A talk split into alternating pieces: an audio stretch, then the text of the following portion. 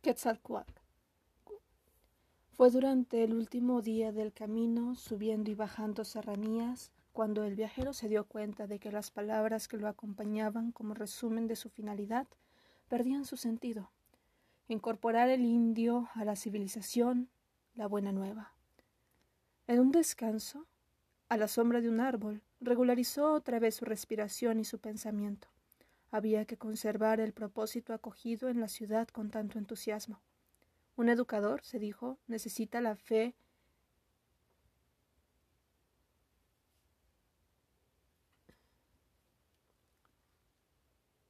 Un educador, se dijo, necesita la fe del misionero para llevar la enseñanza como una antorcha en las sombras hasta los lugares donde ha prevalecido el obscurantismo.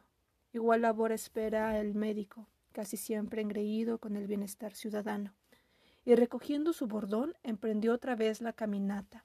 Aunque ya era completamente de noche, la ranchería de indios, rodeada de monte, se le presentó sin una luz y sin otro indicio de vida. Tal parecía que llegaba a uno de esos lugares abandonados ante el peligro de un ataque, con amenaza de crímenes y saqueos. Pero la ranchería no estaba deshabitada.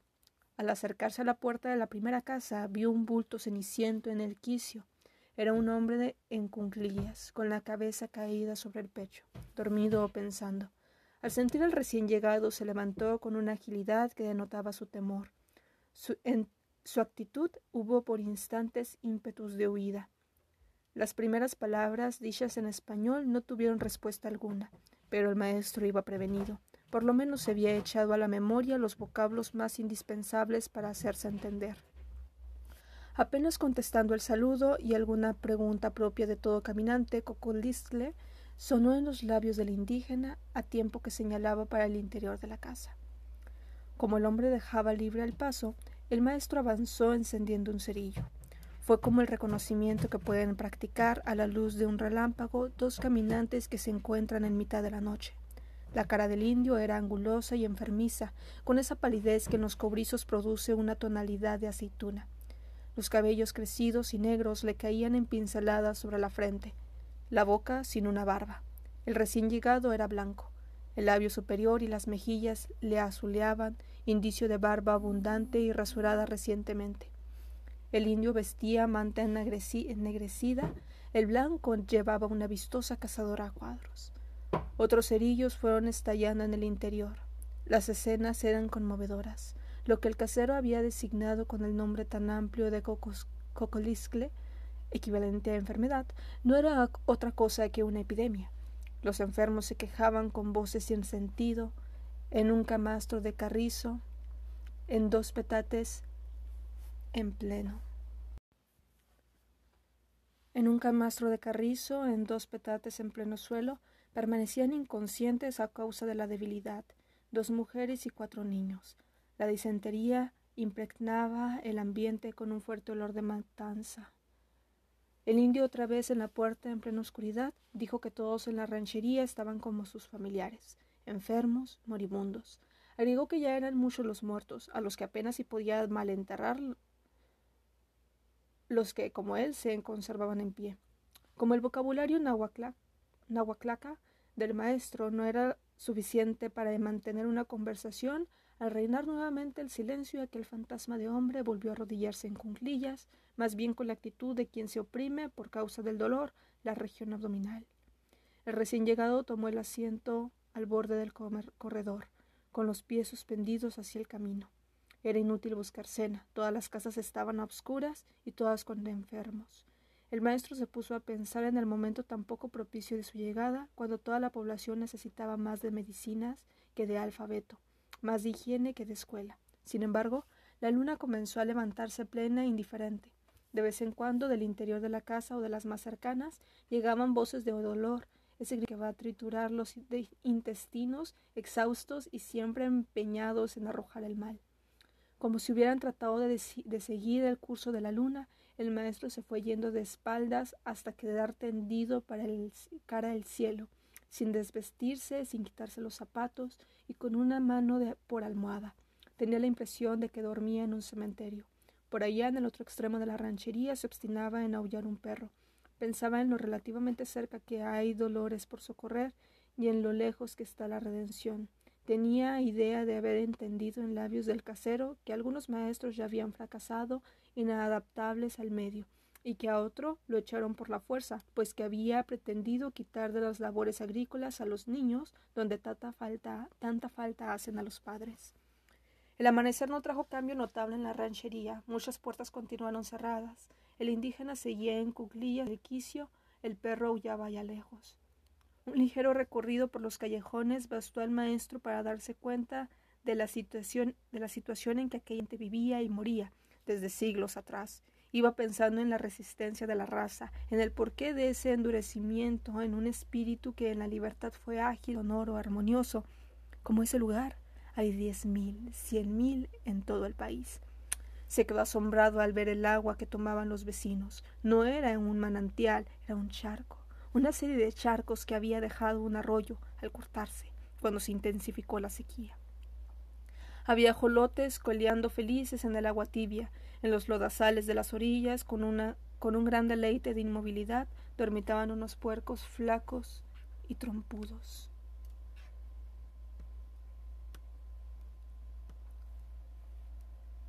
Lo único grande y grato era el paisaje, un sol más propicio al optimismo que al dolor campos de labranza que, aunque abandonados, tenían algo que ofrecer. Una mata de yuca, allá un macizo de cañas en diversos sitios, se encontró el cacahuán single, el abuelo salvaje del maíz. Las laderas de las sierras parecían verdes a pesar de la canícula, metidas en apretadas ramazones donde sin duda que abundaba la caza. El cielo de un azul insolente, allá lejos, las remotas montañas de otro clima, todas ellas cubiertas de Navidad. Fue y vino, entró y salió por las casas, por los callejones, por las huertas, por los jaladizos, por todos los sitios donde había muerto sin que su presencia hubiera despertado la desconfianza que otros visitantes blancos impusieron cuando la congregación vivía normalmente. Comenzó por aconsejar a todos sirvieran el agua, convenció de que en los contornos no había otra, solo aquella de los charcos donde había visto a los cerdos bañándose. Fue a recoger leña a los alrededores y puso al fuego lo que en lo sucesivo deberían beber. Sus pocos conocimientos en botánica le sugirieron que toda clase de malva sería benéfica y fue en busca de malvaceas para ofrecerles no tan solo agua esterilizada, sino una infusión curativa. Los indígenas lo dejaban hacer, como el sentenciado a muerte que lo tolera todo, esperanzados en aquel extraño que en forma tan provincial llegaba a preocuparse por ellos. Uno de los enfermos resumió en unas cuantas palabras su ignorancia y su temor. Estamos aquí, estamos así, porque se murió quien nos curaba. Era un brujo muy sabio que, hacía, que sabía hablar a los vientos, el, al agua, a los montes. Fue de los primeros que se llevó la disentería. El indio lo dijo con una entonación propia de quien se siente absolutamente abandonado, a merced de todo mal. En otras circunstancias, el blanco no hubiera podido ir sin peligro por los campos, cruzando sembraríos a través de los cercados, pero estando toda la ranchería postrada por la enfermedad, fue y vino, buscó y halló que toda la ranchería ah, fue y vino, buscó y halló que comer y que dar a sus enfermos. En las milpas mal cosechadas, al comenzar la epidemia, encontró mazorcas perdidas. En las labores más lejanas desenterró buenos canastos de yuca, magnífico y llenador alimento. Echó mano de no pocas frutas silvestres, las aisladas matas de caña que no faltan en el maizal del indio, sirvieron de postre a los convalecientes y la epidemia cedía de manera visible. Habían pasado unas cuantas semanas, todo era distinto ya. Por las noches ya había lumbre en las casas, aquellas que no quedaron desiertas por la muerte de todos sus habitantes. En el día ya se miraba uno que otro en enclencle rumbo al campo, en busca de provisiones. Hasta allá había muchachos jugando en los callejones, pero lo, lo que más prosperaba era la confianza. Lo que más adhesiones trajo hacia el maestro fue su actitud en defensa de la ranchería, cuando llegó una camisón de la autoridad con ciertas demandas, pago de impuestos, prestación de, de algunos servicios, contingentes para un acto político. Con una gran indignación que le hacía temblar la voz, el maestro mostró a los comisionados el estado de la congregación. Les echó en cara que no deberían llegar a pedir, sino a dar, a dar medicinas, alimentos, agua potable. ¿Qué han hecho ustedes? les dijo. ¿De, cuándo es, de cuánto estos infelices han pasado, han pagado durante siglos? Lo han dado todo y solo tienen sus muertos y su hambre. Ante el asombro de la ranchería, los comisionados se mostraron sin replicar palabra. A todo ello se debió que de lugares distantes llegaran otros indígenas preguntando por el hombre blanco, barbado y de vestido primoroso. Sin duda que los informes se referían al maestro que una noche se puso a hablar con un indígena que estaba en cunclillas en el quicio de la primera casa, y no al maestro tal y como se encontraba entonces. Porque el maestro estaba quemado de sol, y ya no tenía la cazadora a cuadros ni su sombrero de fieltro, de la civilización conservaba únicamente el pantalón y los zapatos. La barba cerrada y crecida le daba una apostólica energía en contraste con unos ojos pensativos y una frente en paz. Por las noches se descalzaba e iba a hablar con sus enfermos, como el médico que recorre las camas de un hospital. En esa traza parecía más bien un pescador. Cómo les le desató la lengua la fuerza de la necesidad. Ya hablaba con una gran soltura en el propio idioma de los indígenas. Ellos mismos se asombraban de que el blanco hallara formas de expresión que jamás se les había ocurrido, riendo por las certeras observaciones hechas jeroglífico en una lengua toda imagen, las mismas que ellos habían sentido y jamás, jamás expresado. Aún más, como los primeros hombres, dio sustantivos a las cosas. Una mañana se, se escuchó un zumbido procedente del cielo, como si pasara muy bajo un gran pájaro de plumas aceradas. Los indígenas miraron mudos de asombro y después le hicieron muchas preguntas al maestro. Ellos no tenían ni, ni siquiera el nombre de, los que de lo que habían visto, tan alto y tan seguro de su derrotero, hasta ir a incrustarse en, uno, en el horizonte brumoso. El maestro pensó por un momento para darles la designación. Ellos la recibieron y la emplearan bien. Al ver un aeroplano, Teposplatane aparato que vuela. Como los niños de cierta edad que después de una larga y peligrosa convalecencia necesitan aprender nuevamente a caminar, así los enfermos rezagados comenzaron a dar paso, primero por la casa, después por los callejones y por último por los campos. Y en esos días se vino la primera lluvia, un fuerte aguacero que despeñó cascadas por los cantiles aún secos en la víspera e hizo que el arroyo cargara con cuanta inmundicia halló a su paso levantándolo todo hasta el dolor de los que aún lloraban a los que se habían ido. Pasado el tiempo de la civilización, únicamente conservaba su saber. Sentado entre los indígenas, alguien que solo oyera la conversación no hubiera hecho distingos, a no ser por el juicio y por la autoridad en el consejo. La misma entonación, los mismos giros, también la misma ropa. Únicamente la barba y un poco de color de la piel lo distinguían en su exterior.